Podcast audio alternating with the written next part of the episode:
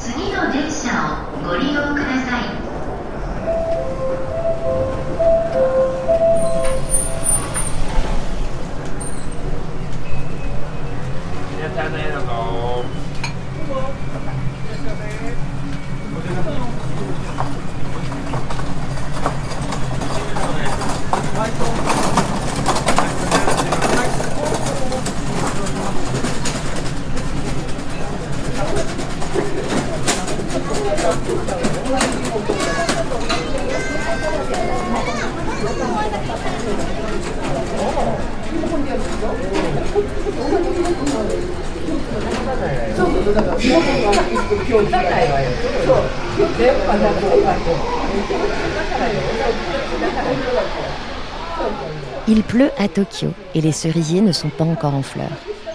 On pourrait se laisser aller à une mélancolie toute méditative et distinguée, mais à la place, on se coince dans un coin de Cho Line, cette ligne de métro de couleur jaune qui traverse d'est en ouest la capitale japonaise. On rêve à voix basse. À quelle station sortir? Nakano, quartier des otaku le jour ou geek en version originale japonaise, et Babylone miniature le soir venu? Koenji peut-être, village branché où habitent artistes et musiciens depuis des décennies. Tout à vos possibles, vous oubliez la distinction et les rafales de vent pré-typhon, et vous vous engouffrez dès la sortie de l'une de ces trois gares dans un shotengai, ce symbole social du quartier japonais depuis l'après-guerre. Littéralement rue des magasins, ces arcades couvertes fleurissent dans tous les quartiers populaires et vivants du nord au sud du Japon. À Nakano, le shotengai file depuis la sortie nord de la gare, grande ligne droite lumineuse qui transperce et éclaire l'animation permanente du coin. Au bout de l'arcade, un grand centre commercial un peu décati abrite Mandarake, le temple des librairies manga, mais aussi des dizaines de salles de jeux vidéo ou des revendeurs de montres de collection. Ici, on conjugue otaku à tous les temps. À Koenji, les deux vieux shotengai qui longent la voie de chemin de fer se sont petit à petit adaptés aux nouvelles générations d'artistes et de branchés qui s'installent depuis plus de 30 ans dans ce quartier aux immeubles bas mais aux humeurs profondes. Bar hipster, café organique, librairie d'occasion et friperie vintage cohabitent joyeusement avec les vieux snacks karaoké de Mama sans âge. Kijiji borne aujourd'hui nos errances. Le quartier équilibre son éloignement, 30 minutes environ du centre de Tokyo, par le vivant et palpitant de ces shotengai. Ils sont habités de jour et de nuit leurs marchés étalent comme on offre leurs brasseries et autres izakaya. De petites ruelles innombrables ruissellent depuis les artères couvertes. À Tokyo, il y a d'autres fleurs urbaines à admirer que celles des cerisiers.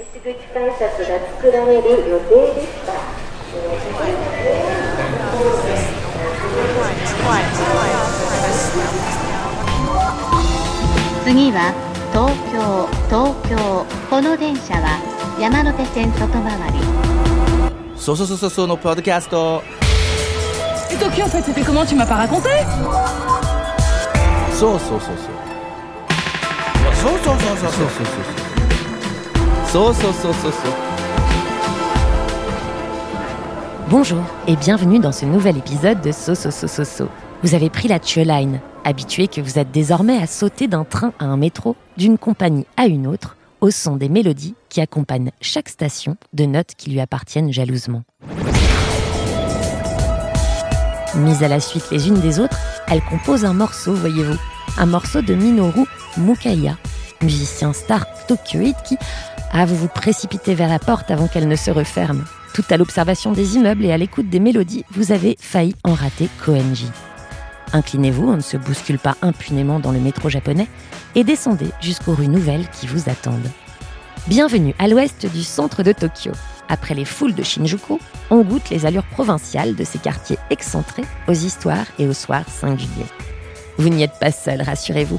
J'ai à mes côtés et au vôtre Jérôme Schmitt, éditeur, expert poker, amateur de jazz sombre et qui, de ses innombrables voyages au Japon depuis déjà 20 ans, a décidé d'écrire deux guides. Creusés et fouillés, ils sont pour ceux qui poussent les portes qui ne portent pas d'enseigne. Tokyo, le guide idéal, est sorti aux éditions des Arènes en collaboration avec Vivre le Japon. Japon, le guide idéal, avec ses 1200 pages inépuisables, est disponible chez le même éditeur. Bonjour Jérôme, pourquoi ce triptyque de quartiers à explorer? Parce que Marie, parfois on a envie de quitter le centre de Tokyo, on prend donc la Chuo Line, une ligne de train de couleur jaune, et on part tout à l'ouest pour découvrir ces nouveaux quartiers qui sont si animés. Le premier c'est Nakano, puis Koenji, le quartier des artistes, et enfin Kichijoji, qui, comme tu l'as dit, est le quartier préféré de tous les Tokyoïtes. Koenji, Nakano et Kichijoji forment donc comme trois petites perles d'un collier urbain de périphérie. Elles roulent entre vos doigts pendant une heure pour mieux en connaître les matières, les irrégularités, les lumières et les formes, avec notamment la figure de l'écrivain Osamu Dazai, une redoutable pratique du keirin, et on les portera même à la bouche pour en connaître le goût ramen avec Benoît Maurer. Mais tout de suite, on se couvre pour découvrir, et c'est le créateur, entrepreneur Ramdan Touami qui nous ouvre son Tokyo.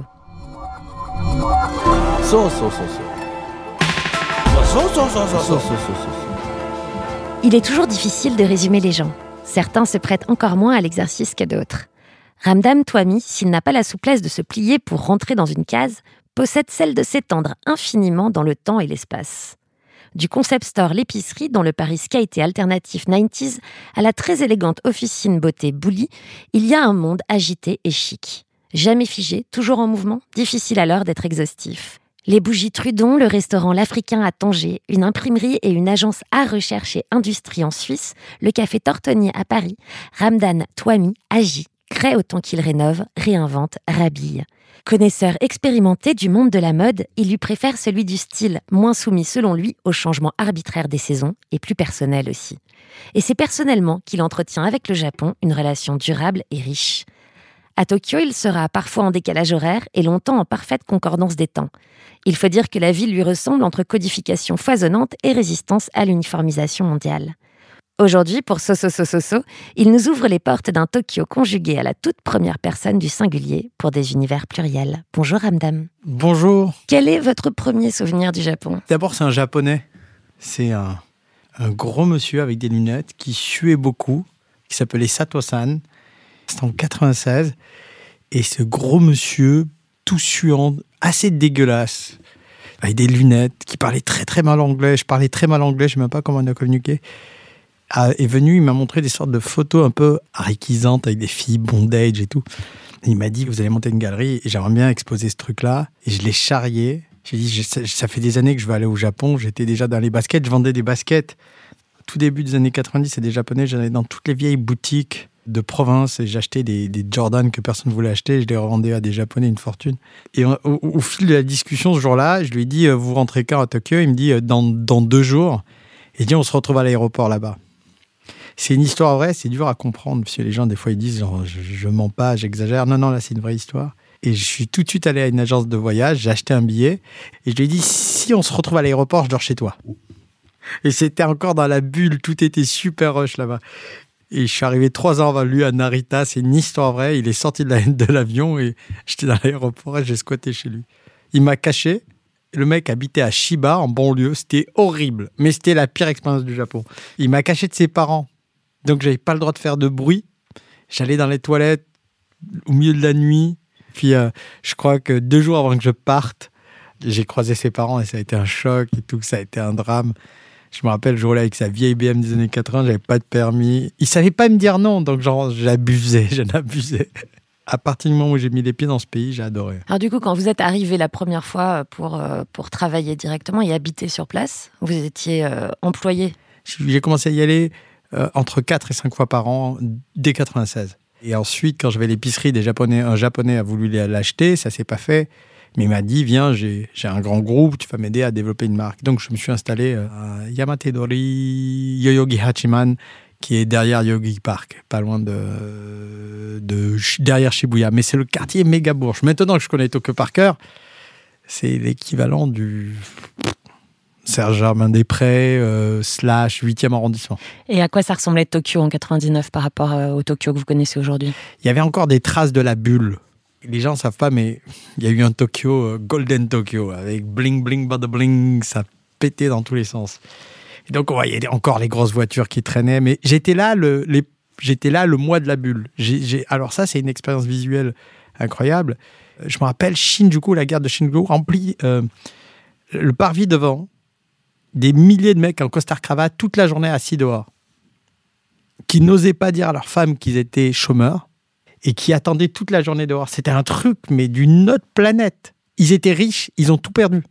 C'était les gens les plus riches du monde. Ils étaient à deux doigts d'être la première puissance du monde.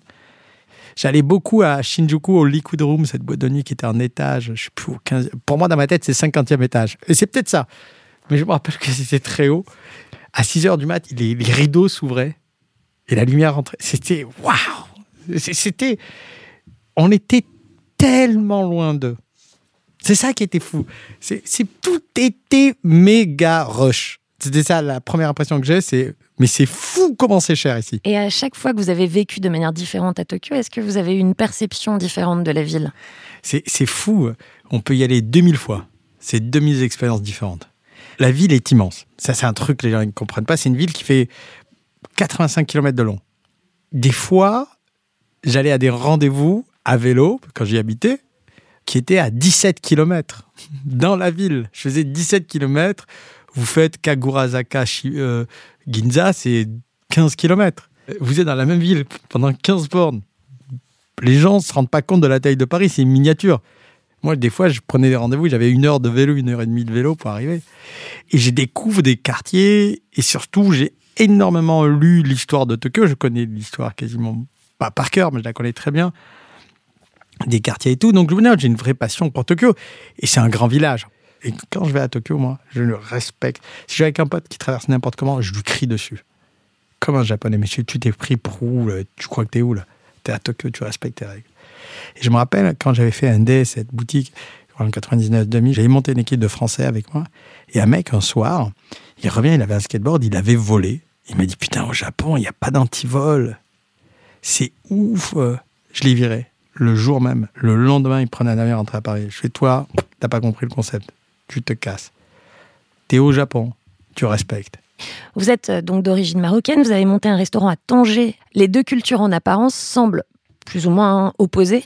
Qu'est-ce qui, euh, pourquoi avoir choisi de partir au Japon et d'y retourner aussi fréquemment? Alors l'opposition commence par le nom. Maroc veut dire pays du soleil couchant.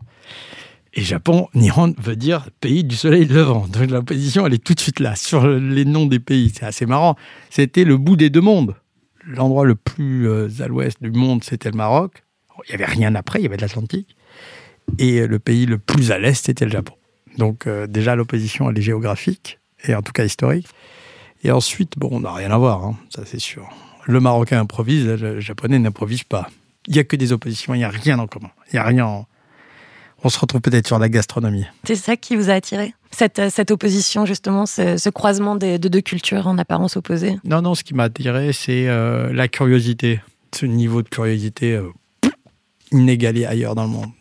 La précision, peut-être. Travailler avec eux, c'est la pire des galères. J'ai 70 employés japonais aujourd'hui. Je peux dire, c'est l'enfer ils sont gentils, mais ils sont que gentils. Le reste, ils sont galères partout. Mais c'est, voilà, c'est, si vous tombez sur un mec qui est fan des Beatles, ben, il va avoir tout. Il va vivre comme les Beatles, il aura la coupe des cheveux, il aura les vêtements, et chez lui, il y aura tous les disques, première impression et tout. Il va économiser, et puis, voilà, il, il vous fera un mauvais euh, chicken chips at home. Euh, voilà, tu vois, il ne vous invitera jamais chez lui, mais alors si ça arrive, mangerai Beatles, mangerai tout en fait. C'est ce truc un peu extrême. Donc je suis un peu comme ça, on s'est retrouvé sur ce terrain-là. Quel aspect de votre travail, de votre démarche, de votre personnalité se trouve épanoui au Japon? Ils sont précis, même trop précis. Ils sont fatigants de précision. Euh, là aujourd'hui, je fais une boutique et ce matin, c'était la neuvième question sur le même truc. Mon équipe, ils n'avaient pas l'habitude. C'était des deux nouveaux là qui étaient là, qui étaient mais pourquoi ils nous posent encore la même question? Ils veulent vérifier. Il faut vous habituer là. À ça, les Japonais vérifient tout le temps. Le Japonais, il n'y a pas de place à la surprise. Dans rien. Dans les relations humaines, il n'y en a pas. Dans, dans rien, il n'y a pas de surprise. Tout est planifié. C'est la planification permanente. C'est con parce que s'ils savaient improviser, ils seraient les rois du monde. J'ai cru comprendre qu'il y avait une certaine philosophie japonaise dont vous vous sentiez assez proche, notamment dans vos rapports aux objets et aux choses. Bah, Honmono. Ouais, qui veut dire le véritable. Je suis un peu shinto. euh, voilà, la philosophie shinto me touche beaucoup. Ils ont raison. Euh, Ils disent que quand on fait de la merde, c'est comme une petite mort. Ils ont, euh, ouais, ça vient de là, toute cette précision, tout ça. Mais c'est un pays qui était assez foutraque euh, juste avant l'ère Meiji, quand il y a un peu le bordel entre 1860 et 1880. Vous avez des gens, c'est un peu comme la Révolution, quand on a commencé à faire euh, l'antipolitesse et tous ces trucs-là, des gens qui se baladaient à poil dans les rues du Japon. On a dû faire une loi, c'était le bordel, tout le monde voulait être libre. Les tout premiers mouvements écologistes et féministes ont été inventés au Japon, on l'oublie historiquement. C'est eux qui l'ont fait au 19e siècle, qui sont partis, ils ont lu euh, des livres euh, de la Révolution française, mais ils ont pris tout mot par mot, sans distance. Tu vois, les mecs sont devenus fous. Vous faites la différence entre euh, le chic et l'élégance. Qu'en est-il de la capitale japonaise et de ses créations? Est-ce qu'on est dans le domaine du chic? Est-ce qu'on est dans le domaine de l'élégance? Non, non, non. Euh, non, je dirais jamais sur euh, les vêtements japonais euh, élégants. Non, je dirais pas. Mais je, je- je dirais de très très bonne facture. Des grandes prises de risques. Ça, ça me fascine. Il y en a des mecs qui font des trucs improbables. Donc, je suis ultra friand des trucs improbables japonais. Grande curiosité. Grande curiosité, mais voilà, quand je dis la bonne facture, la qualité de fabrication, il n'y a rien de près. C'est la meilleure qualité au monde. Quand ils fabriquent n'importe quoi, ils se prennent la tête. J'ai fabriqué des vêtements moi-même au Japon pendant des années.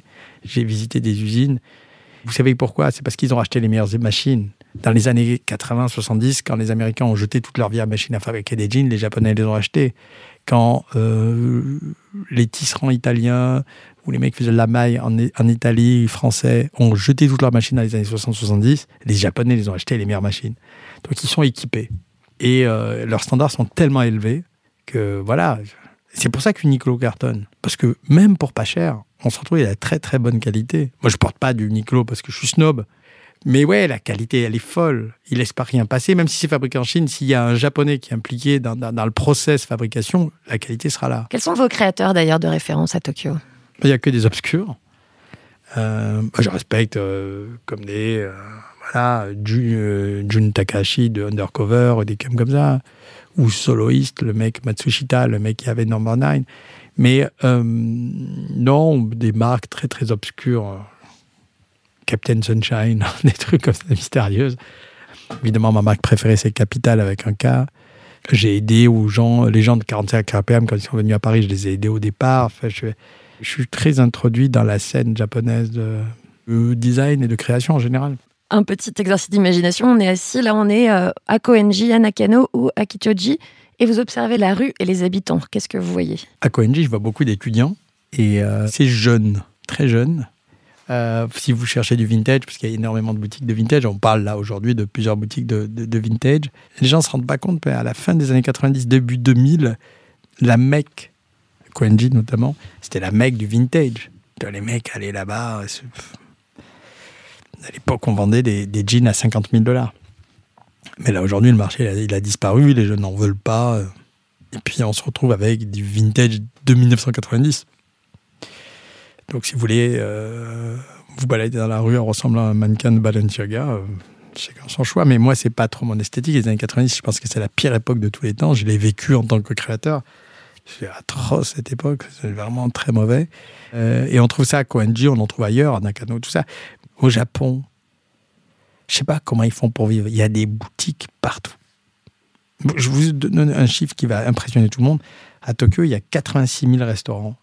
La deuxième ville au monde où il y a le plus de restaurants, c'est New York. C'est 34 000. Ils leur mettent 50 000 restos dans la gueule. Et à New York, ils ferment tous les jours. hein. C'est beaucoup moins cher qu'à Paris ou qu'à New York, dans des tout petits endroits. On mange bien pour Jusqu'au- 10 euros par jour. Super bien. 10 euros par jour. C'est difficile à croire. hein. Si vous avez vraiment euh, une fra- vous avez un grignoté, vous allez dans un combini, euh, vous achetez un onigiri, euh, meilleur onigiri qu'à Paris, n'importe quel onigiri. Suivez les taxis en général.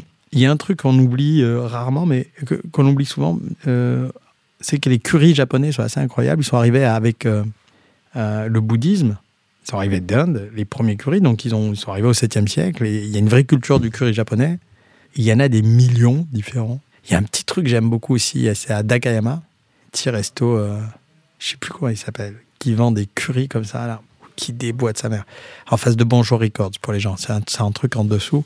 Merci beaucoup, Ramden. Euh, Où est-ce qu'on vous retrouve au Japon alors? Quel est votre endroit, mais cette fois-ci, celui Ah, que vous euh, possédez préféré à Oh, J'en ai beaucoup, mais puis à la, la boutique, on a Daikayama qui a été élue la plus belle boutique du monde. On a euh, la boutique qui est à Shinjuku Newman, qui est sublime aussi. Celle de Kyoto est incroyable. Il y a Osaka. On ouvre Kotodori en avril, qui est à côté de Omotesando, l'équivalent des Champs-Élysées japonais. On ouvre euh, Yokohama, là. On ouvre Futago Kamagawa. Enfin, on en ouvre. Et pour le design des boutiques et le. C'est moi. ça, je sous-traite jamais ça, ni à eux, ni à personne. Ma société est une dictature, éclairée, mais ça reste une dictature. Merci beaucoup, Ramden. Merci.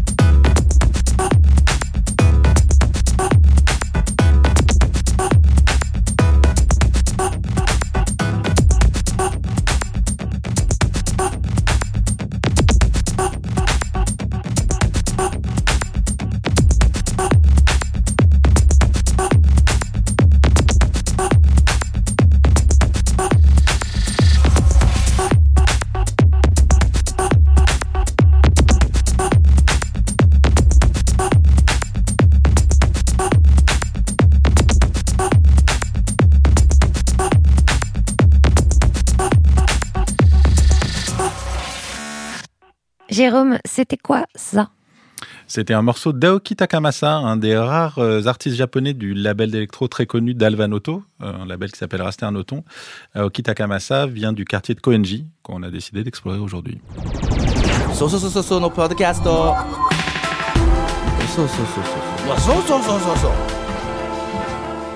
Les JO, c'est pour bientôt, c'est à Tokyo. Rime très pauvre mise à part, le sujet est riche et dans So So So So So, on inscrit le sport au cœur du voyage avec Ronan Baucher, journaliste chez Society, qui aujourd'hui tourne en boucle. Bonjour Ronan. Bonjour Marie. On parle donc vélo. Évidemment, puisque je crois que vous êtes fan de cyclisme sur piste, euh, et lorsque vous prenez la Chuo Line en gare de Nakano, vous pensez immédiatement, j'en suis sûr, à Koichi Nakano. Évidemment. Et pour cause, c'est le champion du monde ultime de l'épreuve cycliste de vitesse sur piste. Cette épreuve, c'est trois tours de piste en un contre un.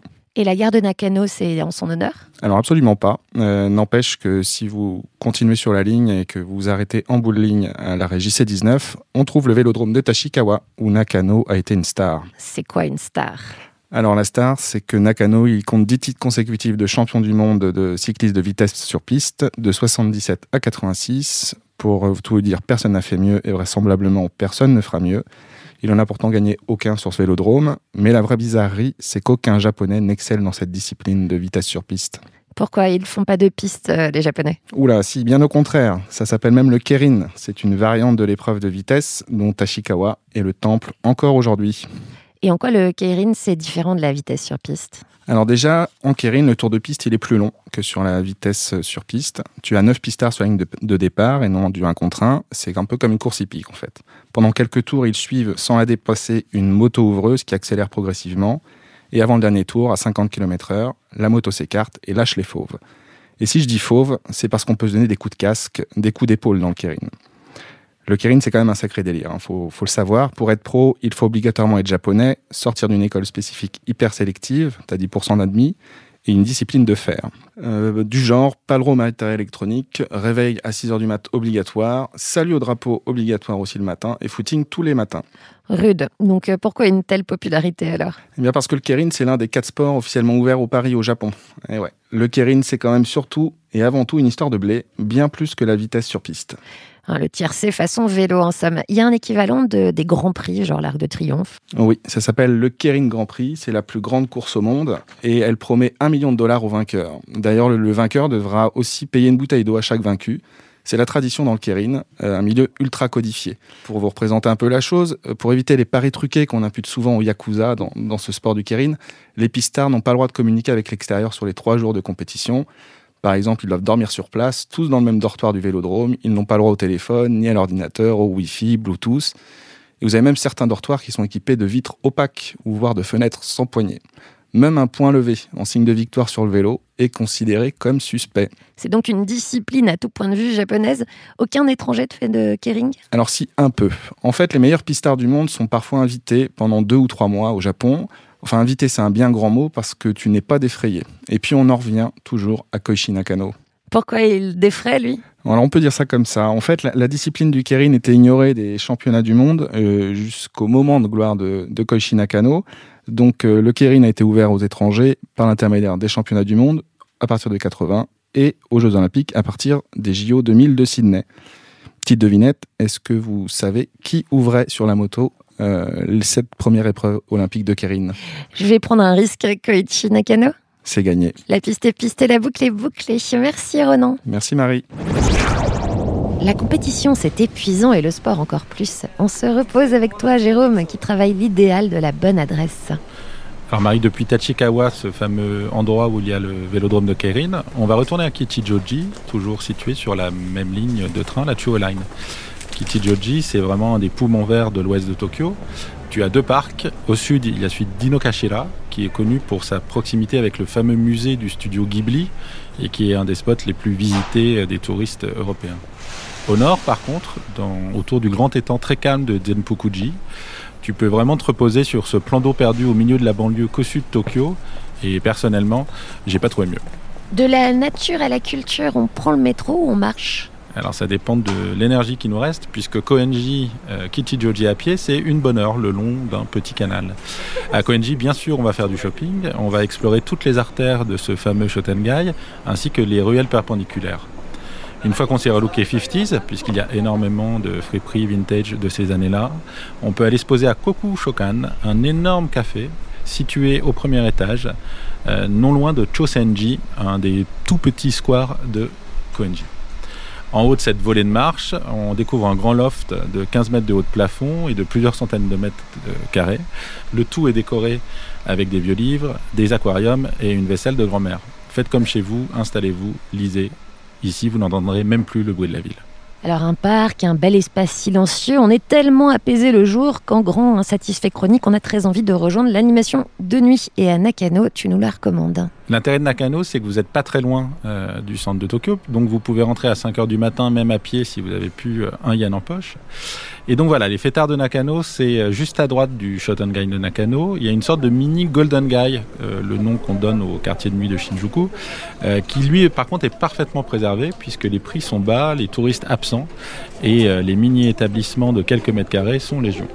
On peut déjà aller avaler un sushi à 200 yens maximum, euh, la paire chez Uogashi, euh, qui est ouvert 24 heures sur 24 avec quatre chefs euh, septuagénaires qui officient en roulement. Ensuite, comme il nous reste pas mal d'argent, puisqu'on a économisé sur la nourriture, on va chez Esther, un bar vraiment incroyable, dont la porte d'entrée fait 1m20 de haut, donc il faut se plier en 3 voire en 4 pour rentrer, avec musique classique et 3000 bouteilles de whisky ou de cognac vintage à déguster dans une ambiance de cérémonie. Et comme on a été beaucoup trop poli pendant très longtemps, on sort de cette petite porte, on va dans le bâtiment à côté et on monte au troisième étage pour aller chez Wahaha, un karaoké euh, tenu par trois générations de chanteuses qui vous font des câlins euh, à chaque fois que vous vous plantez sur euh, une parole. Une façon d'affronter tout en douceur ces rêves de talons cachés. C'est vrai qu'on a souvent besoin d'un câlin après ça.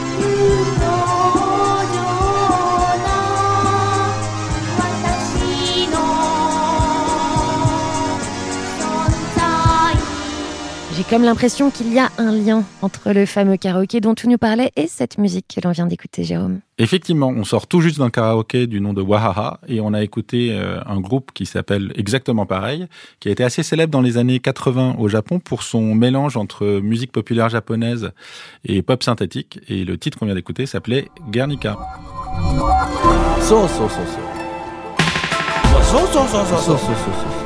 Dans la cuisine japonaise, tout est ornement d'un autre ornement. Et quand on pique à Roland Barthes, on s'y tient. On décentre donc la nourriture dans les rues de Tokyo avec Benoît Maurer, éditeur aux éditions IMHO et du site omakase.fr dédié à la gastronomie japonaise. Bonjour Benoît, on fait dans le simple, on parle pâtes, mais pâtes star. Bonjour Marie, on va en effet parler des ramen. Euh, c'est certainement l'un des plats japonais les plus connus avec les sushis et tout le monde connaît ces pâtes de blé servies dans un bouillon. Cette folie des ramen, ça vient d'où? Trois grandes périodes à retenir. 1910, la naissance. La légende veut qu'un cuisinier chinois ouvre le premier restaurant de ramen à Yokohama. Pour rendre hommage à son origine, les Japonais décident d'appeler ces pâtes les chukasoba ou nouilles chinoises plus simplement. Le plat n'est pas aussi raffiné qu'aujourd'hui. Ce sont des nouilles de blé servies dans un bouillon à la viande de porc et au sel. C'est super pas cher, c'est ultra nourrissant. Tu prends un combo protéines féculents qui te rassasie en un clin d'œil. Deuxième étape, fin de la Seconde Guerre mondiale, l'enracinement. Le Japon est dans la dèche, il n'y a plus de riz, les États-Unis inondent le marché de blé à bas prix, les restaurants de ramen se multiplient légalement ou illégalement. C'est le plat qui nourrit la population japonaise. Et 1958, c'est l'explosion. Momofuku Ando a la brillante idée d'inventer les nouilles instantanées. Le monde entier peut alors se préparer un ramen bowl en ajoutant simplement de l'eau bouillante et une poudre magique dans des nouilles séchées. Les restaurants continuent de se lancer au point qu'on parle aujourd'hui de 25 000 restaurants de ramen sur l'archipel. Et certains sont même décorés du précieux macaron Michelin, même si, franchement, entre nous, on peut oublier car ajouter de l'huile de truffe dans des pâtes, c'est pas super top. Arnaque à l'huile de truffe mise à part, pourquoi c'est si bon? Parce que c'est une bombe gustative, une explosion en bouche. Si tu ne sais pas ce que veut dire umami, goûte un bouillon de ramen et tu comprendras.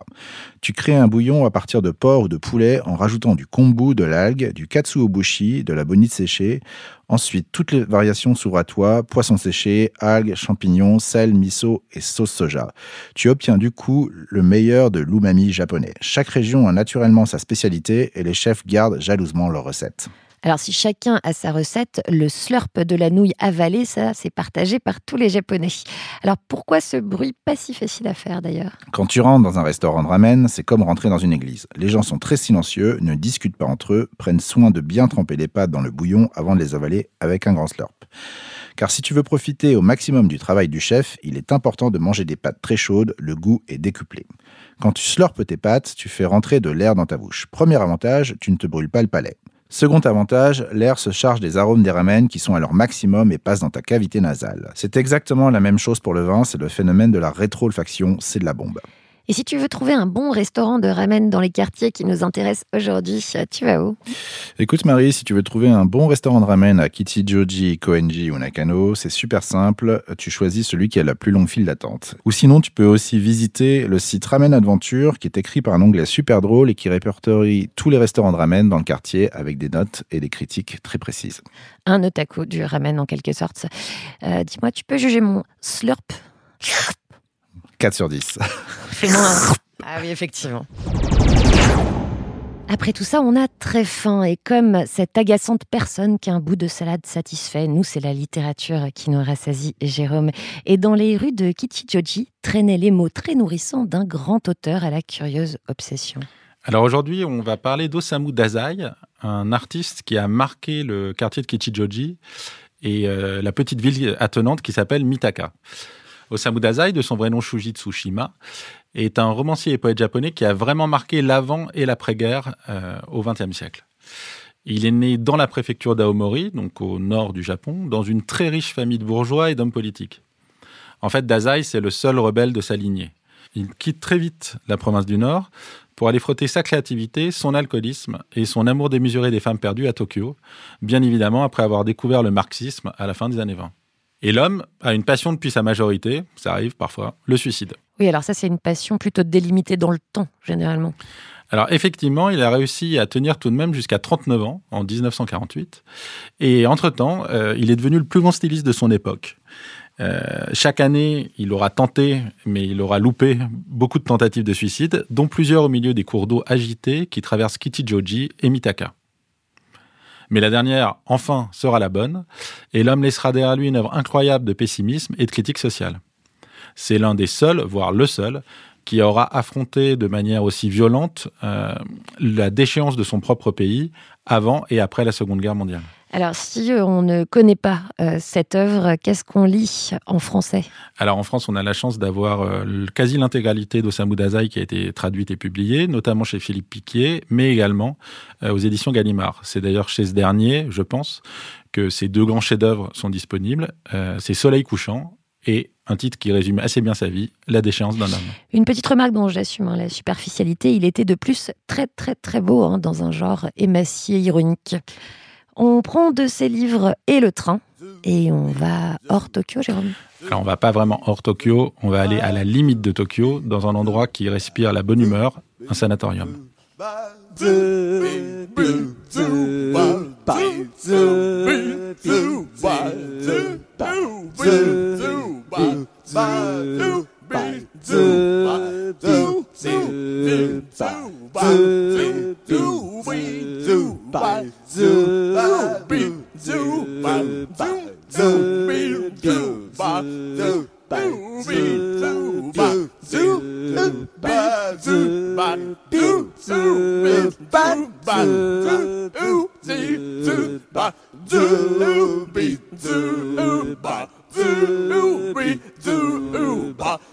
dooby doo ba dooby doo ba dooby doo ba dooby doo ba dooby doo ba dooby doo ba dooby doo ba dooby doo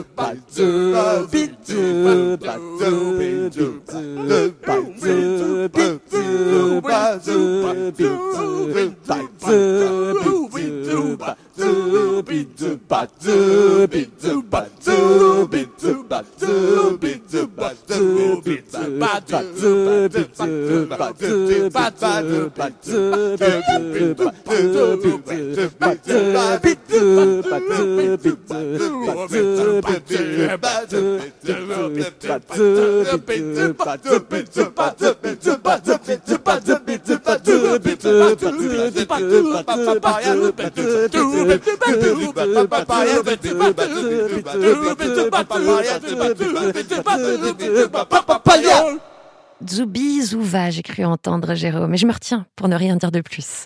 C'est un projet qui a été euh, lancé à la fin des années 2000 par un batteur du quartier de Koenji, du nom de Yoshida Tatsuya.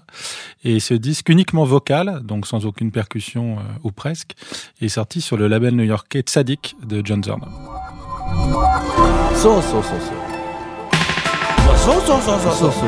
Jérôme, nous sommes donc euh, dans ce train depuis Kijiji. Et où est-ce qu'on va? Alors Marie, on va encore plus à l'ouest, toujours plus à l'ouest, à 30 minutes environ de Kichijoji, un lieu très étrange qui s'appelle le Tamazen Shoen, une des dernières léproseries de Tokyo. Grand romantique, va. Et effectivement, c'est un lieu assez romantique, puisque c'est dans ce gigantesque ensemble, euh, désormais hospitalier, qui est à moitié à l'abandon, euh, que Miyazaki, le fameux euh, réalisateur d'animation japonaise, a vécu euh, pendant plusieurs mois afin d'entamer l'écriture d'un de ses chefs-d'œuvre, Princesse Mononoke. Ce film, et on le sait assez peu, est une allégorie euh, à propos de la lèpre et du rejet subi par tous les malades euh, de la lèpre au XIXe siècle. Miyazaki n'a pas fait que vivre euh, dans ce grand ensemble, puisqu'il est aussi l'un des seuls donateurs à hauteur de plusieurs dizaines de millions de yens euh, envers la, communauté où vivent les descendants de ces intouchables lépreux japonais. Euh, ces familles vivent encore dans des tout petits pavillons alignés au beau milieu de la forêt. Quand tu entres en fait dans cet endroit qui est en fait ouvert aux quatre vents, il règne une solennité qu'on retrouve quasiment nulle part à Tokyo, euh, et on croise des sanctuaires, des temples, des églises catholiques, même euh, des temples protestants, et plusieurs vieux bâtiments abandonnés en bois où travaillaient tous ces parias à des tâches aussi diverses que le tissage et la confection. C'est pas le seul film, hein, celui de Miyazaki, qui se déroule dans ce cadre-là. Et non, Marie, en effet, cet endroit que personne ou, ou presque ne connaît à Tokyo a servi de décor au Délices de Tokyo, un film qui a été multiprimé et que beaucoup d'Occidentaux ont vu. On peut visiter cet endroit avec euh, beaucoup de calme euh, et de respect envers les gens qui y habitent. Et ensuite, on continue cette balade au beau milieu des vergers qui entourent toute la région. euh, avec une tradition japonaise qu'on ne comprend pas nous en, tant qu'occidentaux, puisqu'en fait devant chaque verger, les fruits et les légumes sont en libre service et on laisse euh, une euh, pièce dans une petite boîte en bois qui elle aussi est disponible à tout le monde afin de dédommager l'agriculteur. Lèpre et pomme et communauté harmonieuse. Il y a définitivement quelque chose dans l'esthétique du sanatorium. Je rappelle d'ailleurs que le roman Les délices de Tokyo, qui avait été écrit par qui, Romain Durian Sukegawa est porté à l'écran par Naomi Kawase. Voilà, et ben ce roman de 2013 donc est toujours disponible chez Livre de Poche si vous voulez vous plonger dans l'atmosphère de ce sanatorium.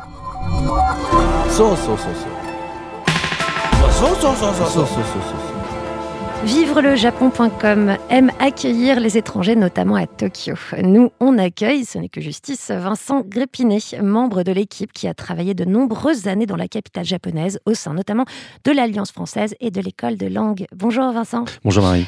Vous êtes donc bien placé pour nous offrir des mots du quartier ou des quartiers. Oui, bien sûr. Un premier mot? Yokai, ça vous dit quelque chose? Hum, Alors oui, j'ai j'ai un petit, euh, petit côté années 80 et j'ai Mogwai en tête. Ça finit pareil. Oui, alors ça n'a évidemment absolument rien à voir. Euh, les yokai, ça désigne donc des esprits euh, dans, le folklore euh, japonais. Des esprits, ça peut être des démons, des, petits monstres. On en retrouve dans, des estampes. Mais aussi dans les animés, et notamment chez Miyazaki, bah, le, plus connu restant Totoro, qui avait eu autrefois donc un succès énorme. Il me semble qu'ils avaient même sorti au Japon une alternative au jeu Pokémon Go où il était question d'attraper des wokai un peu partout, justement, dans la ville de Tokyo. Un second mot, s'il vous plaît, Vincent. Izakaya. Alors là, je triche un peu parce que j'ai fréquenté l'Izakaya et il y a quelque chose d'une très bonne soirée là-dedans. En effet, oui, euh, on peut passer une bonne soirée dans un izakaya. Alors l'izakaya, ça désigne une brasserie euh, façon euh, japonaise. On y va souvent euh, pour se détendre avec des amis ou à la fin d'une journée de, de travail. Alors on en trouve beaucoup alors, dans, dans- dans les quartiers de Koenji et euh, Nakano. Dans l'izakaya, vous trouvez des, euh, des plats euh, donc bon marché et puis on peut prendre aussi euh, des pintes. Quelque chose à bien noter, c'est que l'izakaya aujourd'hui reste fumeur très souvent. Un troisième mot, Vincent? Otaku, c'est un mot qu'on connaît. Alors j'ai envie de dire un petit type de yokai avec une petite tête d'otari et un sweat à capuche. Vous avez beaucoup d'imagination, Marie. Je suis pas loin, je suis sûre. Alors, l'otaku, c'est quand même, je pense, un, un mot qui est rentré euh, dans, dans- dans l'imaginaire même euh, français, peut-être donc des jeunes. À Tokyo, il y a deux quartiers où l'on croise des otaku. Euh, c'est Akihabara, mais qui est le quartier de l'électronique, mais aussi Nakano. Pourquoi? Parce qu'on y trouve donc une des plus grandes librairies de, de manga, et puis aussi euh, des, des boutiques donc de, de- comment dire d'occasion où on trouve des, euh, des- des objets de la culture pop euh, japonaise. Donc un otaku, qu'est-ce que c'est en soi? C'est quelqu'un qui est vraiment fan de, de, de- de manga, d'animé, euh, d'objets aussi à collectionner. Ça peut être des poupées, des personnages de- d'animé. On Euh, appellerait un geek. Un peu ça, oui, voilà. C'est un geek, euh, j'aurais tendance à dire, en plus, euh, en plus puissant et plus japonais. Merci Vincent Grippinet. Nous voilà donc mot en main, prêts à hanter Kiji Joji, à dévorer Kwenji et à jouer Nakano.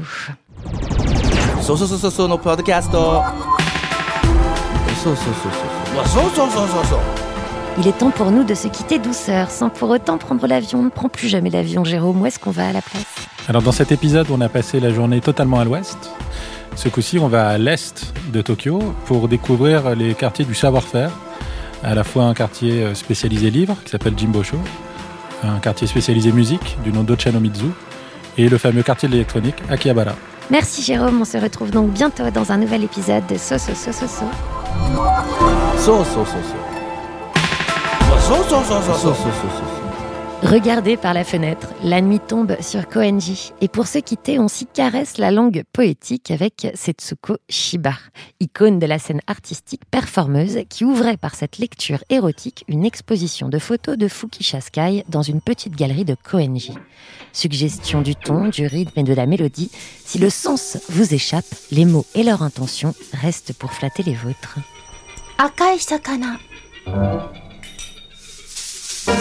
君への思いをため息にして集めたらテーブルの上に置かれたガラスの水槽の容石になった。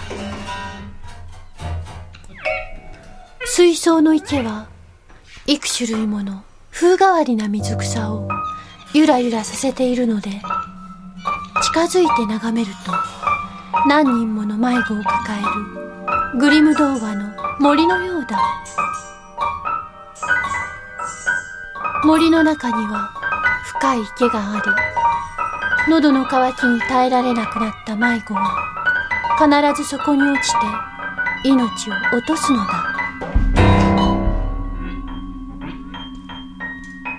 君の心がわからなくて迷子になった僕はやはり喉の渇きに耐えられなくて深い池に落ちるのだろうか。それともその前に君が僕を見つけて僕を救い出すと言うのだろうか？いやよそう。そんな希望も今や虚しい。それよりも僕は生き延びてこの森から抜け出すことを考えよう。なぜなら僕は昨日でやっと18になったばかりなのだ。生きていさえすればいつかは君の森から自由になれるだろう。そうだ。僕は君から自由になるのだ。そのためにもどんなに喉が渇いて水に近づいてはいけない。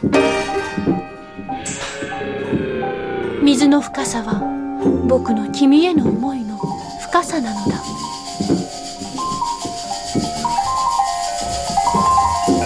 けれどあれは何だろう？